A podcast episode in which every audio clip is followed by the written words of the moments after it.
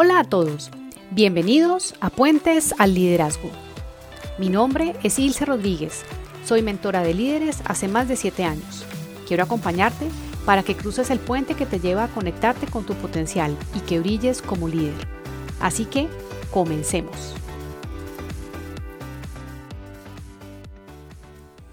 ¿Sabías que el coraje es una habilidad de liderazgo? Hasta hace unos años yo no lo sabía.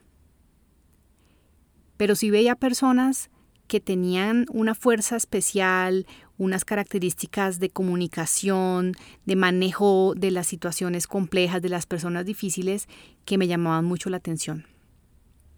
Esta habilidad también es llamada en algunos modelos de competencias valentía gerencial y hoy te quiero hablar de ella porque está eh, manejarla y dominar esta característica como líder es bien importante y hay algunas ideas que quiero compartirte al respecto.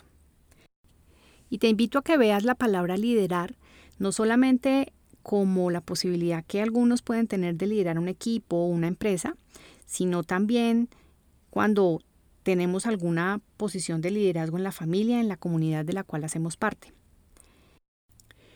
Liderar es un acto de coraje, pues demanda la capacidad de estar al frente, de movilizar personas, de desafiar lo conocido y el statu quo. También, por supuesto, implica promover el cambio, asumir riesgos y enfrentar conflictos. ¿Qué es coraje en el liderazgo? Es decir lo que es necesario en el momento correcto, a la persona correcta de la manera adecuada para generar un cambio o para poder avanzar. También es tener la capacidad de abordar las situaciones difíciles haciendo lo que hay que hacer a veces, incluso si eso implica tomar una decisión difícil, tener una conversación que va a ser compleja y tomar decisiones. ¿Qué implica el coraje en el liderazgo? Dejar saber tus posturas es uno de los de las características que tienen las personas y que manifiestan el coraje y es que no se quedan calladas frente a las situaciones y expresan su opinión. Más adelante te voy a contar cuál es la manera adecuada de esto.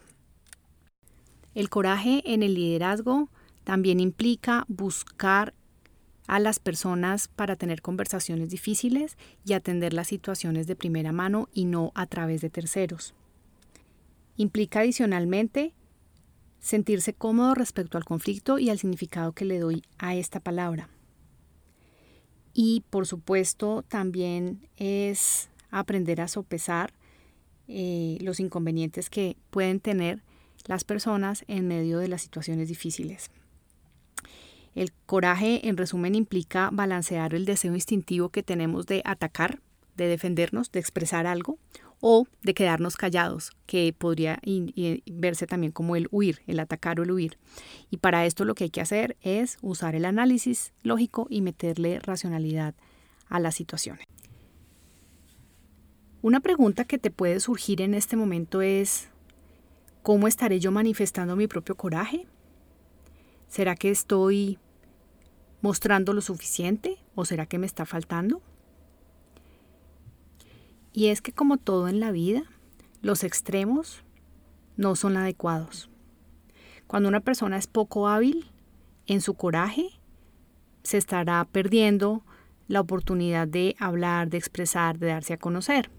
Y cuando una persona es excesivamente hábil en el manejo de estabilidad, eh, no tendrá filtros para decir cualquier cosa.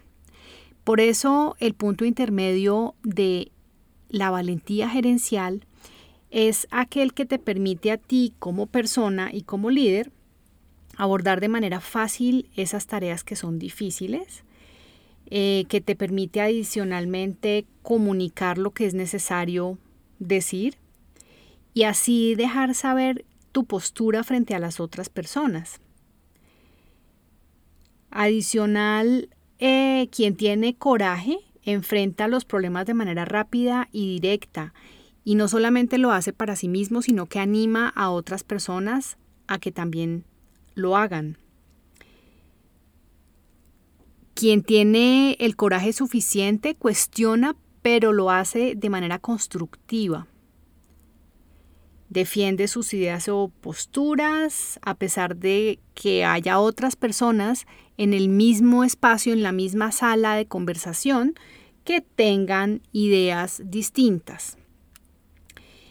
Es una persona que confía en sí misma para tomar decisiones, analiza para corregir y además eh, a, a, estas personas se les da de manera fácil el hecho de dar retroalimentación cuando es necesario, sobre todo cuando se trata de el feedback que algunas personas pueden llamar el feedback negativo.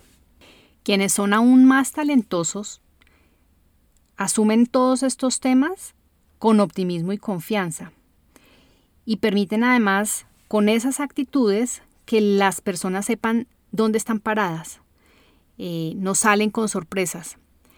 Y acá es muy importante que tú tengas en cuenta que el coraje se expresa y que cuando lo hacemos estamos sí o sí impactando a las otras personas. Porque fíjense que, fíjate que todo tiene que ver acá con comunicación, con la forma como tú abordas las situaciones, como tomas decisiones, cómo hablas, eh, el tono, las palabras que usas. Hay algunas personas, y podemos encontrarlas con cierta regularidad, que son demasiado, demasiado explícitas, demasiado corajudas, por llamarlo de alguna manera que manifiestan estabilidad en exceso, que se les va la mano. Y por lo tanto los vemos cuando aparecen y son continuamente críticos, siempre están viendo por dónde se puede hacer una crítica al respecto. Y a estas personas les cuesta identificar qué batallas pelear y por lo general pelean más de las que son necesarias y se desgastan en ello. Yo incluso conozco personas que por pelear batallas y no haber tenido estabilidad de mantenerse un poco al margen de lo que para ellos estaba significando, dieron peleas muy fuertes y eso después tuvo implicaciones en su propio trabajo. Entonces, eh, a veces estas personas cuando están en exceso pelean y dicen absolutamente todo y sin filtro. Y esto hace que incluso puedan llegar a ser vistos como personas que intimidan, estos todos que tienen que estar diciendo y hablando y opinando sobre todo. Entonces ahí están manifestando el coraje en exceso. Y cuando lo hacen sin quererlo, están desconociendo el impacto de sus palabras, el impacto de sus opiniones en las demás personas. Eh, también entonces lo que pasa es que empiezan a hablar eh, de manera demasiado enérgica, sin importar si los temas de los que están hablando son sensibles o pueden llegar a ser impopulares o involucran a otras personas. Una persona que tiene el coraje en exceso es demasiado directo y pesado. Revisa entonces si algo de lo que acabas de escuchar lo puedes percibir en algunas personas con quienes trabajas o con quienes te relacionan o incluso en ti mismo. Porque si eres, si tienes algunas tendencias a expresar tu punto sin filtros, porque es que yo soy así, porque yo no me voy a quedar callado frente a nada, puedes estar manifestando de manera excesiva eso que es importante, que es la valentía. Sin embargo, eso también puede tener unas implicaciones para ti. El otro extremo es cuando las personas tienden a quedarse calladas frente a otros que los intimidan, frente a situaciones que son adversas, como que se encogen y por lo tanto tienden a evitar las situaciones difíciles, las personas difíciles o las asignaciones que les resultan desafiantes. Una persona que es poco hábil en esta valentía gerencial tiende a expresar sus puntos de vista de manera indirecta, no dice las cosas como son, sino que les da como muchas vueltas y entonces empieza a buscar el camino para suavizar la frase y al final como que el mensaje no llega del todo claro. Adicionalmente, quien es poco hábil en esto tiende a no tomar posturas frente a asuntos importantes o frente a otras personas. Eh, son el típico que se acomoda a lo que va pasando en la reunión o en la situación. Entonces, hay una frase que dice, ¿para dónde va Vicente? ¿Para dónde va la gente? Es un poco como este Vicente que, que no tiene ninguna postura y es importante también en las en los espacios en donde estamos, en nuestra familia, tener posturas, en nuestro equipo tener una postura y manifestarla de manera adecuada. Ceder sin argumentar es otra de las situaciones que les ocurre a las personas que son poco hábiles en el manejo de estabilidad y se enredan para presentar las, los temas cuando son complejos. Eh, también es aquella persona que sabe algo pero no lo dice. Y esto incluso puede llegar a tener implicaciones complicadas porque cuando no se hace, eh, pues puede llegar a generar un efecto bastante negativo. Si ustedes conocen la historia del transbordador espacial Challenger, podrán saber que parte de lo que ocurrió y de lo que generó la explosión fue la falta de coraje de algunas personas para manifestar que había una falla en los materiales y que por seguir las órdenes de muy altos mandos eh, no lo expresaron con suficiente vehemencia y después se arrepintieron enormemente por no haberle hecho. Entonces, fíjense cómo, fíjate cómo el tener la capacidad de manifestar y expresar tu punto y dejar eh, que quede claro eh, es, resulta bien importante. Una persona también que le cuesta manifestar el coraje tiende a evitar los problemas y los debates, evita dar retroalimentación correctiva. Este es el típico líder o jefe, o líder más bien, que cuando le corresponde dar feedback negativo, prefiere y pide, y lo he visto, que lo haga el área de talento del área de gestión humana. Son personas a quienes para cuidar la relación, por la razón que sea, eh, pues tienden a evadir este tipo de conversaciones que son difíciles. Quiero hacer acá una como una recogida de hasta dónde vamos, porque fíjate que eh, te he contado cuáles son las manifestaciones del coraje en ausencia o cuáles son las manifestaciones del coraje en exceso, y estos desbalances se dan por las siguientes razones. El significado que cada uno le da al conflicto es muy distinto. Entonces, si para mí el conflicto no es un rollo, no es un problema, yo no tendré problema en decir las cosas como son y de pronto se me va la mano. Pero si para mí el conflicto es algo terrible y yo prefiero evadirlo y quiero cuidar la relación y no quiero tener problemas con nadie, pues entonces voy a preferir quedarme callado. El no tener inteligencia emocional para manejar la presión, las emociones fuertes que implica una situación desafiante, también hace que tú te desbalancees en el manejo de estabilidad. Y el temor también a parecer incorrecto a parecer que estás en el lugar equivocado, a que estás haciendo las cosas mal. Y por supuesto, eh, el preferir que otras personas se encarguen es algo que suele pasar y eso hace que tú no puedas accionar para ti mismo también el coraje. Esto tiene que ver, por lo general, con temas de desbalance en la confianza personal. Y como todo en la vida, creo que el tema es llevarte a un punto intermedio donde tú sientas que estás teniendo la capacidad de tener tu propio criterio y exponerlo, haciéndolo de una manera que sea cuidadosa en la forma, cuidadosa incluso en el momento también, porque el coraje, parte de regularlo es saber que habrá momentos en donde es mejor eh, esperar y de pronto este no es el espacio, de pronto después de este momento, de esta reunión, de este eh, ambiente que está aquí un poco caldeado, mejor yo manifiesto el tema, pero en otro momento. Y esas son elecciones precisamente que cualquier persona, si sabe manejarse, puede empezar a hacer y regularse. Hay algunas ideas que quiero compartir hoy sobre cómo se puede desarrollar esta habilidad del coraje, cómo se puede accionar de manera mucho más tranquila y mucho más natural. Pasan por la preparación personal, por basarse en datos y hechos, por hablar con el interlocutor adecuado, con mantenerse en un punto donde yo no soy tampoco ni muy positivo ni muy negativo. En lo que tiene que ver con prepararse, eh, importante que frente a una situación tengas la capacidad como de hacer una abstracción tuya de la misma situación y mirar realmente cuál es el alcance del problema, cuáles serían las opciones antes de manifestar o antes de reaccionar.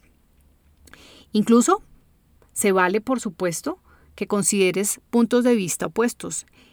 Y lo que yo observo es que a las personas en general se les dificulta mirar más allá del punto de vista inicial que tienen. Entonces, implica que lleves a, que te lleves a ti mismo a no ser tan reactivo, a hacer pausas y a analizar un poco más con calma y en detalle la situación que estás viviendo en ese momento. También para prepararte frente a una situación desafiante, no te las des de valiente tú solo. Se vale, por supuesto, pedir ayuda a otras personas. Lo que pasa es que esto nos cuesta también porque está mal visto o tenemos codificado que está mal pedir ayuda. Entonces, eh, no es tan fácil, pero sin embargo, en el marco de tu preparación para enfrentar la situación, pedirle ayuda a otras personas claramente te puede llegar a servir. Y lo otro es que siempre estés preparado para esperar detractores. No todas las personas van a confiar inmediatamente en ti o en tu punto de vista. No todas las personas te van a copiar en lo que tú estás opinando. Si tú esperas detractores, pues no te debería sorprender cuando recibas un comentario en contra de lo que estás diciendo. Si tú esperas que haya otros puntos de vista, eso te va a implicar que te prepares mejor. Otro de los tips importantes para accionar el, coraje es prepararse bien, basándose en datos y hechos, cuidando llegar a comunicar algo basado en rumores y chismes. Súper importante comprobar validando con las fuentes. A veces cuando las personas van y hablan de algo porque alguien les dijo pero no son tan claros, esto genera malos entendidos, te genera además que afecta tu credibilidad. Por lo tanto, importante que valides con las fuentes sin poner a nadie en riesgo. Hablar con la persona correcta es fundamental. ¿Y qué es la persona correcta? Es esa persona que puede hacer algo con la información que tú tienes, con la información que tú sabes. Hablar con la persona correcta también es eh, que sea el menor número de personas posibles. Hay, hay temas y situaciones que no es necesario o que sobra que sean conocidas por muchas más personas. Hablar con el directamente implicado y no a través de terceras personas es súper importante y eh, no utilizar mensajeros. Estas tendencias que tenemos a o a ser excesivamente elocuentes o a quedarnos un poco en silencio cuando necesitamos manifestar algo, tiene que ver con la forma como, les decía al comienzo del episodio, nuestro cerebro funciona y es que cualquier situación desafiante la ve como un peligro y el la respuesta automática es o atacar o huir. Y entonces, eh, así no sea real el peligro, pues ya sabemos que el cerebro lo identifica como algo potencialmente peligroso, el sistema límbico se activa automáticamente y entonces por eso es que a veces después nos arrepentimos de haber dicho lo que dijimos o de reaccionar de la forma como reaccionamos. La forma de neutralizar el sistema límbico es a través de preguntas. Y esto implica sí o sí que tomes conciencia de lo que te está pasando en esa situación, que te pegues una, dos, una o dos buenas respiradas y que te centres para hacerte preguntas de este estilo y anótalas que tal vez te puedan servir. Cuando estés en una situación de complejidad, pregúntate cómo responderían otros efectivamente a esta situación. ¿Qué sería lo peor que podría pasar? ¿Qué habilidades tengo que podrían ayudarme a enfrentar esto? Y por último, ¿qué aprendizaje o crecimiento podría derivarse de esto? Si manejas las situaciones con un poco más de calma, con un poco más de conciencia, con mayor atención y desafiando tu sistema límbico con preguntas, entonces vas a poder accionar de mejor manera tu propio coraje y tu propia valentía personal y gerencial. Tener valentía gerencial no significa que no sientes miedo. Significa que eres capaz de trabajar con ese miedo que se activa en tu cerebro y que haces lo que es correcto. Quiero terminar este episodio con una frase de Winston Churchill que dice, Coraje es lo que se requiere para levantarse y hablar. Coraje es lo que se requiere para sentarse y escuchar. Si te gustaron estas ideas y crees que a otros les puede servir, comparte este episodio. Así podrás hacerlas llegar a más personas. Gracias por aceptar la invitación a cruzar el puente, por dejarme acompañarte a que lo hagas, a que cruces el puente al liderazgo para conectar con tu verdadero potencial. Te espero en el próximo episodio. Hasta pronto.